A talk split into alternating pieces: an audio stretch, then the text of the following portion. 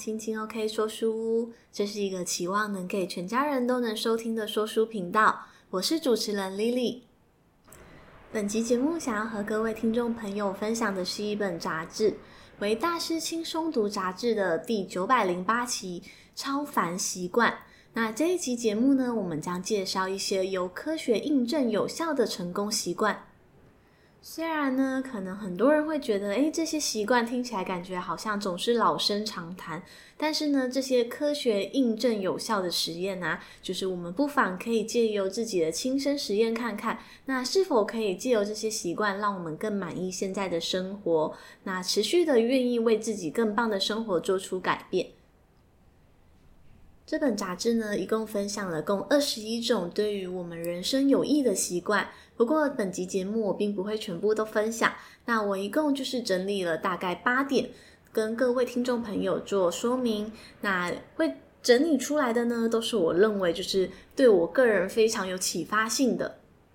那我们就二话不说来分享第一个习惯。第一个习惯呢，叫做避免危险的失败。那什么样叫做危险的失败呢？对，你可能会觉得说，诶，失败就是失败啊，难道还有分什么危险跟不危险的失败吗？有，当然有。作者说呢，有一些失败呢，可能是你不能够在其中获得一些成长，就是感觉好像一失败就跌到谷底，而且并不会获得相对的成长。也就是说，你在这个失败中技能并不会提升。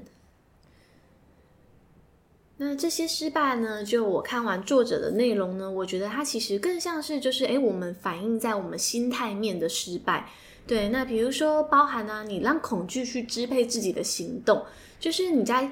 想要做任何事情之前呢，你可能就会先把恐惧的那种心态先拿来自己吓自己。那这可能会让你变成畏手畏脚的，你不敢去做各种新的尝试，那阻碍了自己的进步。那再来就是。如果呢，你过去呢曾经为了某一件事情付出，但是你已经知道这件事情呢，就是你再继续做下去也没有用了，但是你会陷在一个就是诶沉沉没成本的谬误。所谓的沉没成本呢，就是因为你过去已经投入了大量的资源，那你不愿意果断的放手，你不愿意。承认你过去已经做错了部分，对，那其实这个时候呢，可能会让你的沉没成本越来越多，越来越多。那这当然也就算是一种就是危险的失败喽。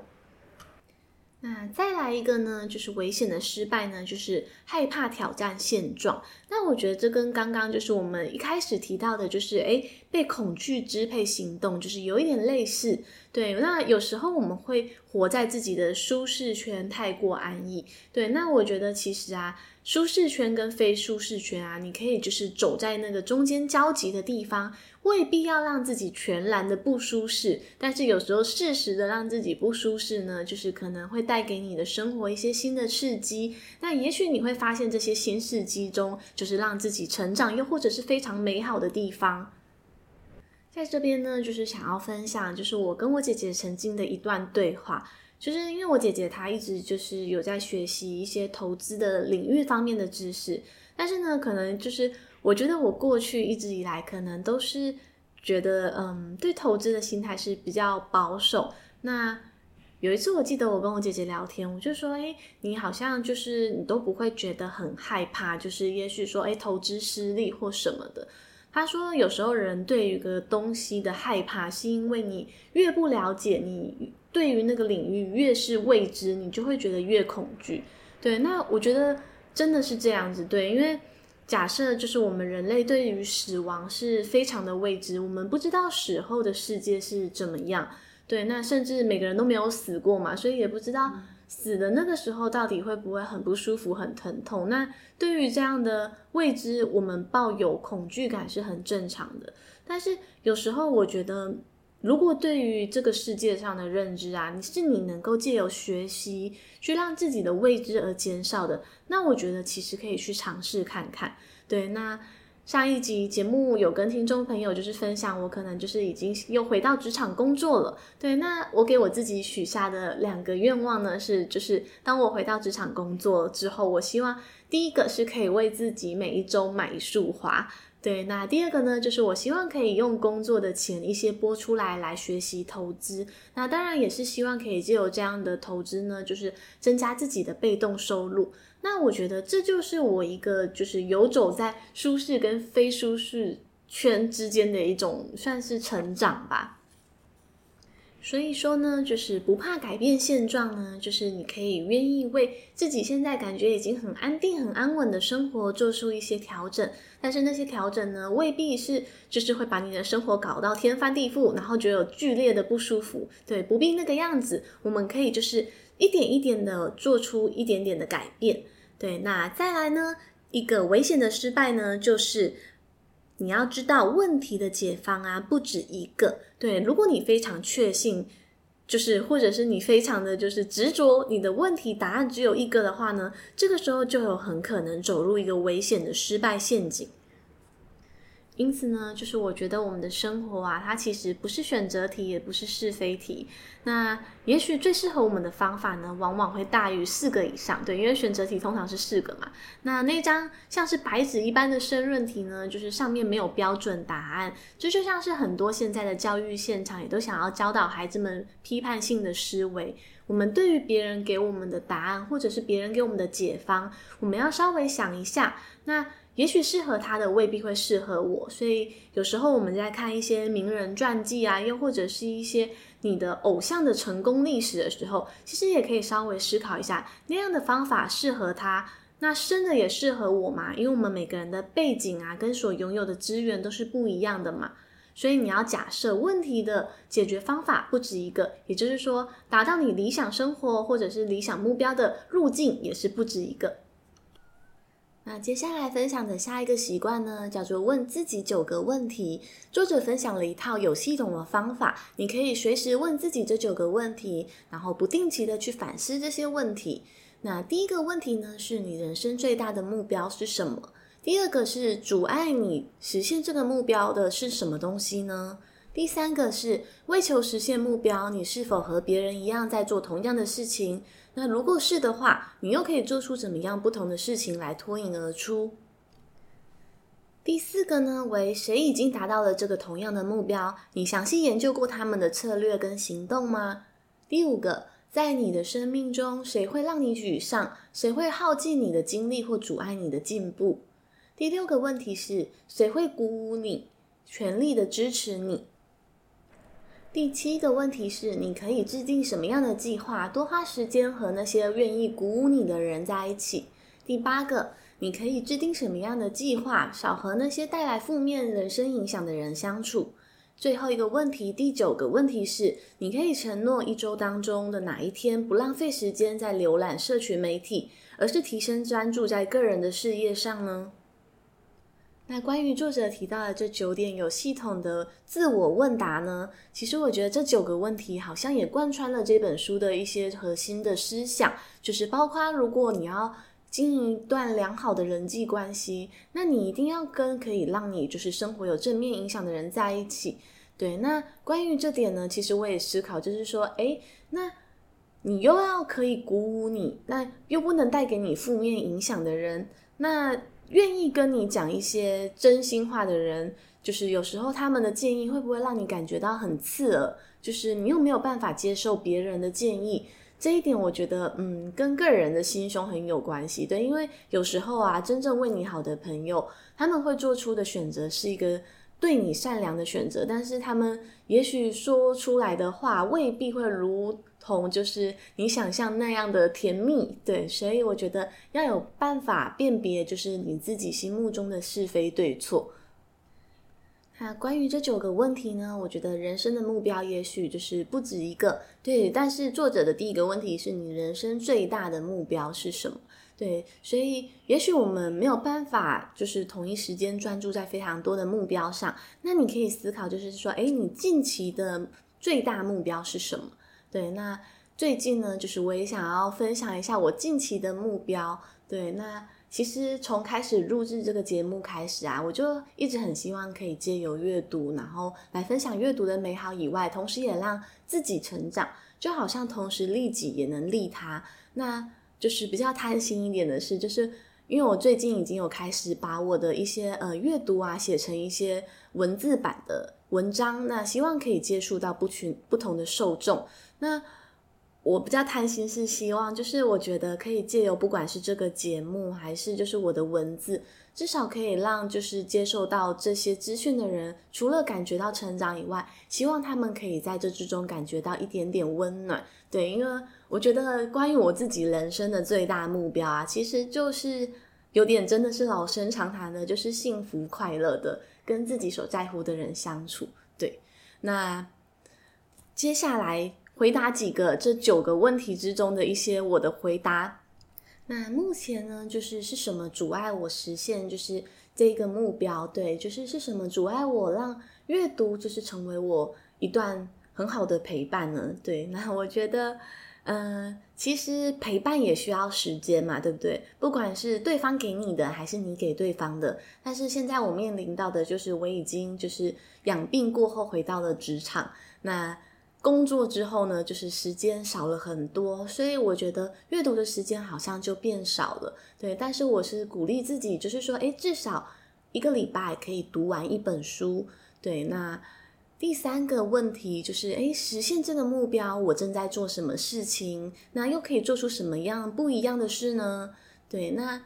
我觉得我在做的跟别人类似的事情呢，就是诶，我因为很喜欢阅读，那也接触到了一些分享阅读的社群媒体啊，那我可以就是从他们的分享中，诶，思考我自己应该要怎么样经营这个节目，找到属于自己的定位。那我希望呢，就是这个节目可以有一点不一样的呢，是就是因为我有定期分享一些就是绘本。对，那不知道听众朋友有没有发现，就是我在读绘本的时候，声音会感觉，哎，我自己认为是有感觉比较活泼、比较可爱的一点。对，因为我希望，也许这个节目啊，是借由就是我的听众朋友，那如果你们已经是为人父母，又或者是说你们有一些呃亲朋好友是小朋友的话呢，就是可以分享这些可爱的绘本给他们。那我觉得很多绘本啊，不只是对于大人而言，对于小孩，就是双方都能够有一种成长。对，因为很多简单的道理啊，其实都是来自于很浅显的文字。对，那有时候非常简单的文字，反而更能够引起我们的共鸣。接下来第三个习惯呢，是学习是成长的良机。那关于学习呢，我这边摘录了几个重点。那第一个呢，是永远保持学习。那对新知保持开放的关系，在这个世界上啊，很多的知识是我们这辈子都探求不完的。那我觉得就是不用过度的对知识，就是有一种知识焦虑，就是你不用觉得自己好像一直需要不断的塞进所有的知识。那我觉得知识最重要的东西是贵在于实践，就是如果你学到了一样东西，那你要如何把它应用在你的生活之中？那借由它。替你的生活带来美好的感受跟改变。还记得以前在学校的时候啊，就是曾经有一位老师告诉我们说，其实啊，我们在学校啊，最重要的学习呢，是学习如何学习的能力。也就是说，我们借由我们在学校的这段期间，那培养我们如何面对学习上的一些困难跟挑战。那在我们未来呢，我们可以带着这份能力，那持续不断的终身学习，那扩大自己的知识圈。作者这边提到呢，相信技能和能力是可以培养，更大的机会也可以创造出来。辅以学习的心态，坚持每天都该学一点新的东西，这样日后遇到一些挑战及问题的时候呢，就可以更有效的应对。那在学习的时候呢，这边我觉得作者提到了一个非常重要的东西，就是必须要拥有高度的自知之明。这是什么意思呢？意思就是说，你知道能够判断什么是这个学习成效的好跟坏，这样你才可以知道，就是说你自己的学习是否是有效用的。那如果你觉得自己呢还没有达到那个高标准的时候呢，就是你的自知之明会告诉你，诶，必须要更坚持更久，又或者是要付出这样更多的努力。那关于面对学习习惯的最后一个重点，我摘录出来的是呢，就是要学习习惯不舒服，对，因为在学习的时候啊，改变是之中的必然。那人类其实是一个非常习惯舒适圈的生物，所以当你不断的接受新知的挑战的时候，尤其是你想要去实践它，你的生活呢，一定会做出某种程度的改变。那这个时候呢，你必须要去适应这之中一点点的不舒服。在第九集节目，我曾分享过一本书，叫做《我想过得比去年好一点》。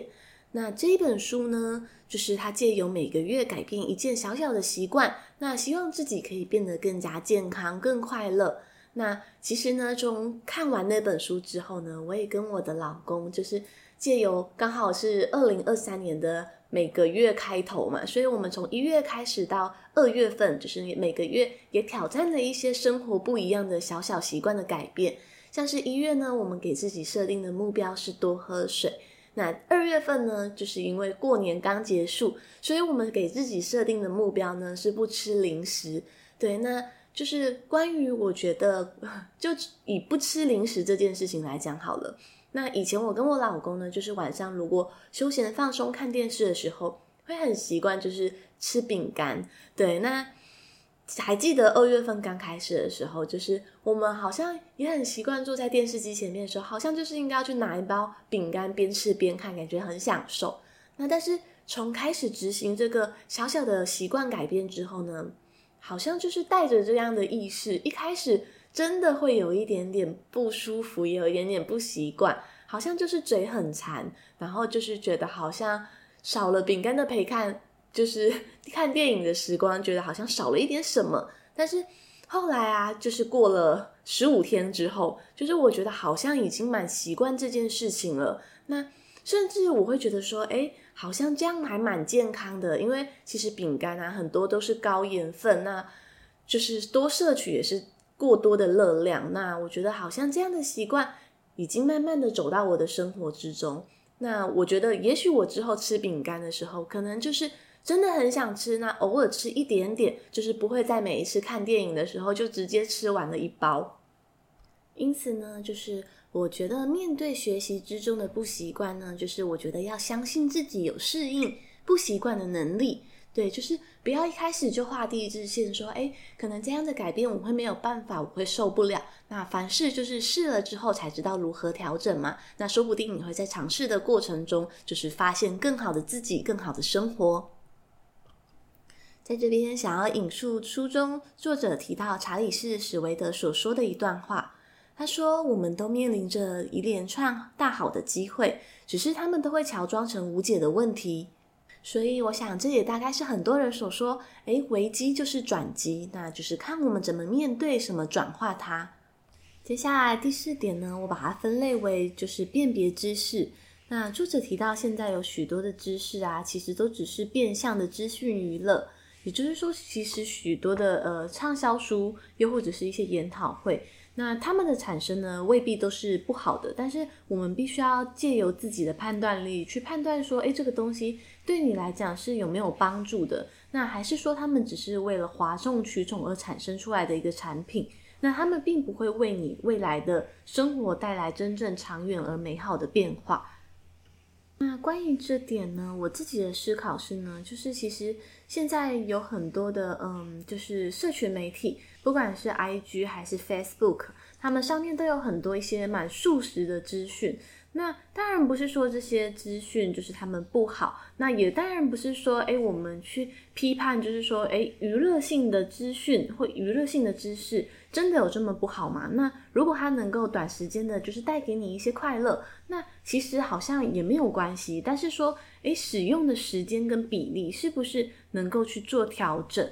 那我觉得。怎么样是就是有效率的阅读呢？这其实也取决到就是诶，你挑选阅读的方向。那我自己的个人经验呢是，其实我觉得好像从阅读的量慢慢累积起来之后，好像有时候你去翻一本书的时候，未必会是从头看到尾，而是你是大约翻盖了了它的一些目录或它几个篇章，那。你会知道这本书的口味适不适合你，又或者是说它里面的知识资讯，你有没有需要用得到？那这样的话呢，就能够很快速帮你掌握一本书的重点。那同时，我觉得现在就是很幸福的是，现在就是有很多的节目，比如说像是说书频道，还有就是你们现在正在收听我的频道。那如果您就是对于我选书的呃方向呢，就是一样感兴趣，或者是诶，好像我挑的书籍都是你有兴趣的，那我觉得像就也可以从这样的一个过程中呢，就是好像已经有人先帮你做过了初步的筛选，对。那我觉得，其实我自己在阅读的过程中，我也蛮喜欢跟一些就是爱书人去交流，就是最近阅读的是书籍是什么。那有时候我觉得借由这个过程中，可能会发现一些就是别人阅读到很棒，但我们没有发现到的好书。那有时候即便是看同一本书，好像也会有不同的切入点，那不同的思考方式。接下来分享习惯五：发展深厚的关系。作者提到，为了在实现人生的目标道路上取得有意义的进展，我们必须和对的人在一起，而且越早这么做，会对我们就是生活更有帮助。那么这该怎么做呢？就是我们不要花太多的时间想要去改变一个人，或者是想要去尝试拯救一个人。那曾经有一句话是这么说的，就是如果你想要救一个人呢，必须那个人的手愿意伸上来搭上去你的手，你才有办法救他。所以说，人只有自己想要改变的时候才会改变。所以，假设如果你花了过多的心力想要尝试去改变他人，就是不仅对于他的人生未必会有所帮助，可能还会让你自己的人生就是过得很累。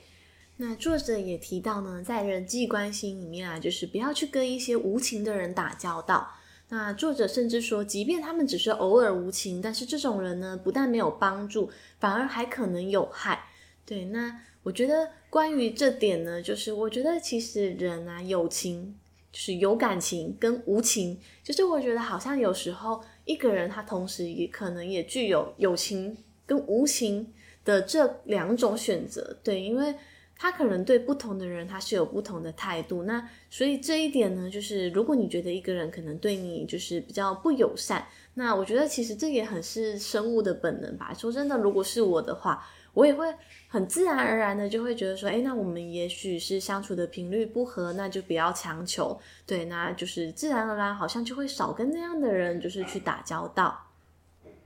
书中作者也有提到，就是不要执着于一厢情愿的关系。他说，关系只有在双方互惠的情况下呢，才能长期保存。关于这一点的思考呢，就是其实我以前常会觉得说，诶，为什么就是对方一定要就是对我好像互惠，我才会愿意跟对方就是持续相处。但是今年呢，就是其实我也有一些思考，就是其实我觉得，嗯，对于人生中很多阶段的朋友，有些时候真的就是那个阶段能够相处在一起的时候，就好好珍惜。但是假设如果人生走到了一个不同的阶段，那必须要分手说。拜拜的时候呢，我觉得其实好像也不用过于执着，对，就是，嗯，因为我觉得如果有些时候啊，就是没有办法果断放手一些情感，可能会常常让自己陷在一些就是无效的社交里面。就是，其实说真的，我觉得你感觉到那一段时间相处的未必是那么的开心。其实我觉得对方其实怎么讲，感觉我觉得是就是彼此双方最大的互惠吧，就是。彼此交流之间的情感，如果都不能互惠的话，那真的就是没有必要再长期保持这一段关系。当然，互惠还有很多的切入面，就是比如说，诶，关系之间能不能够帮助彼此成长？那能不能就是诶，鼓舞彼此的梦想，又或者是帮助对方更接近自己的人生目标？对，那我相信，如果真的有这样的呃关系存在人生里面，是一件非常美好又非常幸运的事情。因此，作者建议呢，我们应该要将我们人生很有限的时间花在那些懂得尊重我们、善待我们的人身上。当我们能够在人际关系里面啊找到一些正向连接的时候呢，其实我觉得这会帮助我们懂得去释放我们个人内在的潜力。那也会找到一些，诶，我应该要如何借由建立怎么样的连接来正确的帮助他人成功？对，那当然这也包含了就是，诶，你愿意去。关注那些可以借由你能力来协助到的一些需要帮助的团体，比如说像是你会愿意就是把自己的一部分的能力，就是作为一些慈善的用途，那我觉得这其实也是所谓的关系之中的与社会建立一个正向的社会连接。接下来归纳整理出了习惯六，避免认知偏误。作者提到呢，在许多的情况下，我们的下意识会受到认知的影响。那如果当我们的下意识里面存在所谓的认知偏误，就会导致我们下错决策，那没有办法清晰的思考，又或者是会导致我们停滞不前。那有要避免的认知偏误呢，非常的多种。那以下我来介绍几种认知偏误。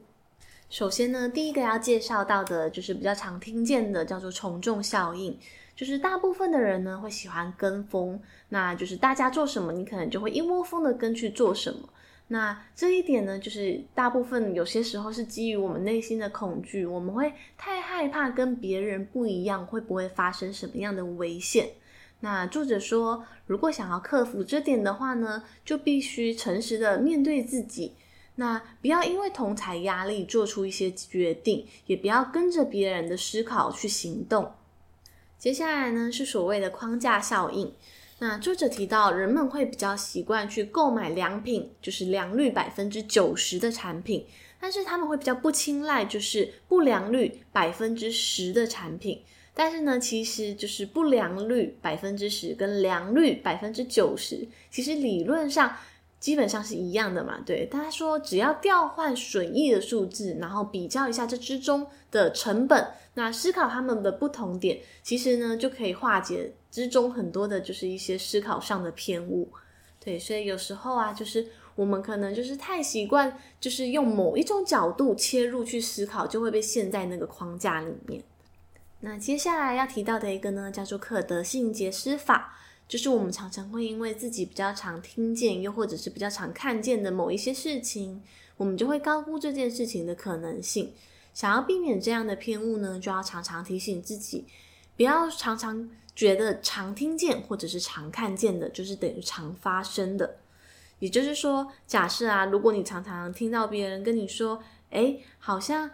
买这个东西很好哦，但是你可能就是没有经过思考，你就会觉得，诶，好像身边的人就是好像都说这个很好啊，那这个东西应该就是真的很好。对，所以就是我们可能。好像在过红绿灯一样，就是一样要停看停，那稍微思考一下，就是这个东西到底是不是符合我们的需求？那也许对比别人很好，那对于你的生活是真的有必要，真的好吗？对，就是我觉得可以稍微慢下来思考一下。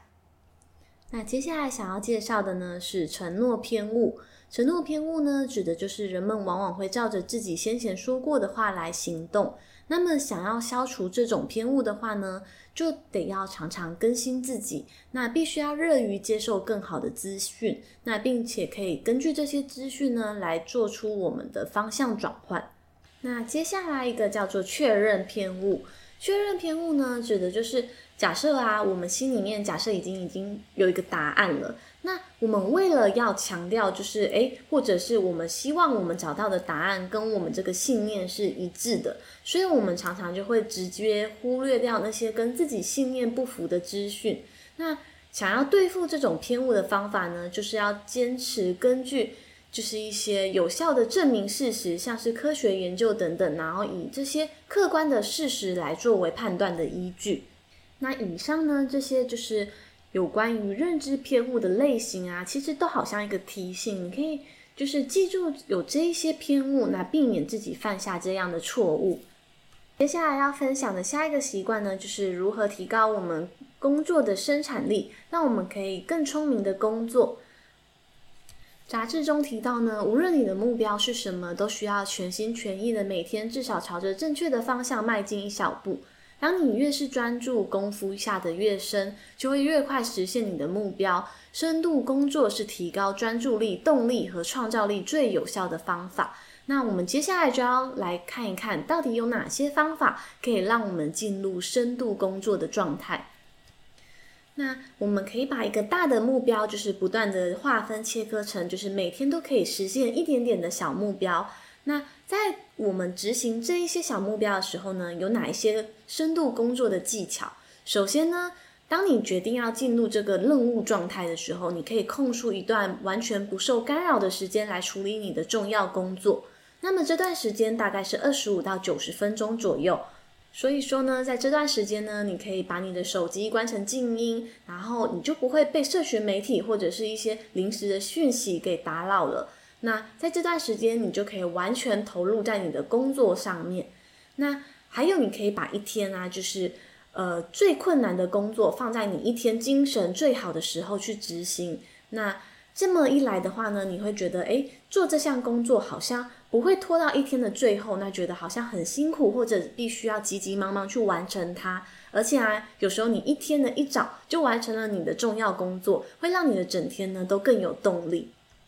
生活中难免有很多琐碎的事情需要处理，那作者也有分享到，就是。把一些琐碎的事情呢，就是集中处理，可以节省掉你非常多的时间。像是你可以固定在一个时间内，就是收 email，那这之间你就不用再一直反复去收发你的 email。那这书中有提到一点，就是我觉得非常值得跟听众朋友分享的一个小细节，就是。书中分享到，研究显示啊，就是如果使用大荧幕工作，可以每天就是为你节省下大概二点五小时。他说，因为这些所有的事情啊，就是可以让你在同一个视窗下完成。那其实这这段讲的大概就是，其实啊，所谓的就是工欲善其事，必先利其器。所以你可以留意你的一些办公用品啊，不管是你的电脑、桌子，那营造一个适合工作的环境，也可以让你工作更有效率。那么接下来最后一个想要分享，我归纳出的最后一点习惯八，就是避免自我破坏。那简单来说，我觉得自我破坏呢，就是人对自己的对话而产生的一个内耗的状态。那这些包含了，比如说。错误的认识自己的欲望，就是你假设，诶，我好像去购物花钱，我就会很开心。但是有时候啊，人们往往会高估就是购物花钱的快乐程度。那这种时候呢，就是你可能就是在购物过后，你可能会产生一种罪恶感，对，那可能就会影响你的心情跟你的状态。杂志中指出呢，就是一天之中啊，大概有百分之四十七的时间，很多人都把这些时间用来思考自己的想法，而且尤其是那些负面的想法。那如果你好像一直在思考这些，哎，如果我做错了怎么办？就好像一直在反复复习自己失败的经验。那这么一来呢，就是你的大脑可能就会一直不断的建构那些很负面的或者是失败的回路。所以我觉得应该是，如果你真的在一件事情上你觉得做错了或者是失败了，那么好好的彻头彻尾的，就是思考反省一遍，那么就够了，就是没有必要一直沉溺在过去的失败之中。这里呢，也同时分享作者提到的一些管用的方法。比如说，你可以借由经常就是重温你的小胜利，来让你自己更有自信。比如说，一天结束之后啊，你可以在你的日记上啊写一写今天自己成功面对的挑战，又或者有哪一些感恩的事情，然后去想想自己已经拥有了什么东西，就是去看见自己已经拥有很多的地方。有一点呢，就是你听到可能会觉得非常的开心，就是你应该要拨时间去做你喜欢的事情，而不要把这样的时间呢当成是一种浪费、一种奢侈。对，因为当你越是花时间去做你喜欢的事情的时候呢，你才有办法把事情做得更好。无论是你那一件喜欢的事情，还是从你喜欢的事情之中得到滋养而去做其他的事情。那在做喜欢的事情的同时呢，会让人们有更多正面的想法。那么以上呢，就是我在录杂志呃整理出来的八点，就是关于作者提到的超凡习惯。那有一些呢，就是我没有细讲，但是杂志中有提到，我也觉得非常重要的地方，但是没有分享细节，是因为他们真的非常的重要，也非常的浅显简单。对，比如说像是我们要。注意我们的健康，那要健康，其实真的就是老生常谈，但非常重要。在乎你的饮食啊、运动跟睡眠，那还有就是我们要保有我们固定的休息时间，就是我们在足够的休息时间里面呢，我们才会有更多正面能量的输出，让自己感觉到快乐、感恩。那当我们这么做的时候，人的精神状态更好的时候，我们去从事自己有兴趣的事情，才有办法所谓进入正向的循环，进入一个好的心流的状态。那以上呢，就是本集节目分享的超凡习惯。那么你有哪一些已经很棒的习惯？又有哪一些习惯是你想要从今天开始养成的呢？那么别忘了记得追踪你的习惯哦。不管你想要借由把它写在你的日记上，还是你的笔记上，又或者是你想要留言跟我分享，都是非常棒的哟。那感谢你收听我的节目。如果喜欢我的频道的话呢，记得追踪并分享给你的亲朋好友，期待能留言和我聊聊。我们下回阅读时光见喽，拜拜。